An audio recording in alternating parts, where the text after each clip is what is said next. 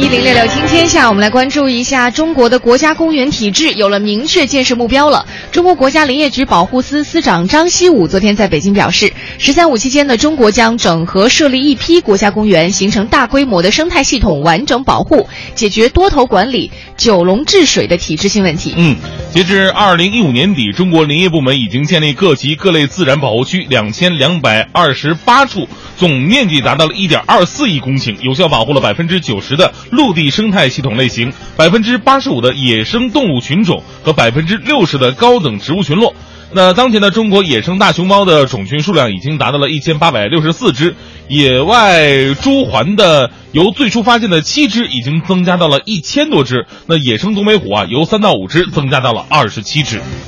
好，我们再来关注一下，从七月一号到八月底，全市城管部门要在全市范围内开展畅夏暑期旅游市场。呃，环境秩序的专项整治，重点整治景区周边的黑车、黑岛、黑停车场等等，而且对违法行为实施高限处罚。嗯，据了解呢，这次专项整治啊，为期两个月，城管部门将重点整治客流集中地散发非法一日游小广告，以及利用通讯号码非法揽客、景区周边无照经营、店外经营、堆物堆料，还有灯箱广告、匾牌呃牌匾意牌匾标识等违法行为。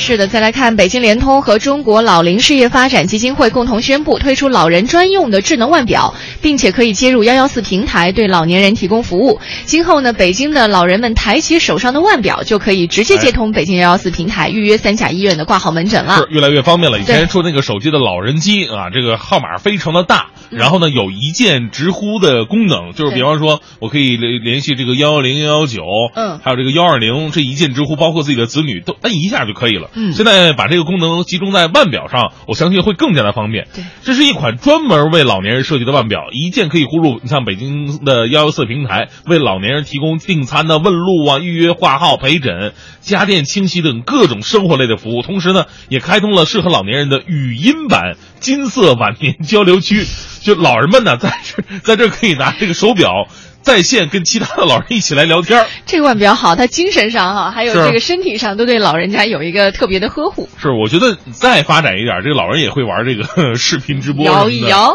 啊，对呀，以后这个腕表可能是那种全息化的，只要一点，嗯，比方说我老的时候一点，歘，一个黄欢的这个音容笑貌就立体化的出现在我这个表的上方了，还是给你直播。啊？对，你知道，其实像我们什么 iWatch 啊，还包括那个什么呃。呃，很多的穿戴设备最早的时候都是用来监测人的身体健康的，嗯，到后来才是觉得很潮的一个时尚穿戴设备。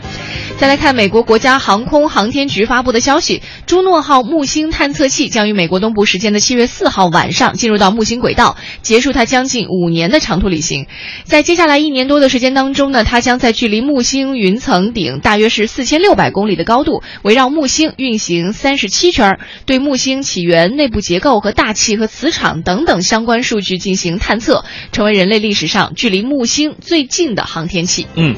这个据了解呢，二零一一年的八月五号，朱诺号探测器从美国佛罗里达州发射升空，开始了木星之旅。二零一六年六月十一号，朱诺号开始了全天候从地球收发数据。六月二十八号，朱诺号推进系统将会开始增加，做最后的准备。在七月四号的时候呢，朱诺号将会关闭与进入轨道。呃，无关的所有的设备，打开推进器，进入木星轨道。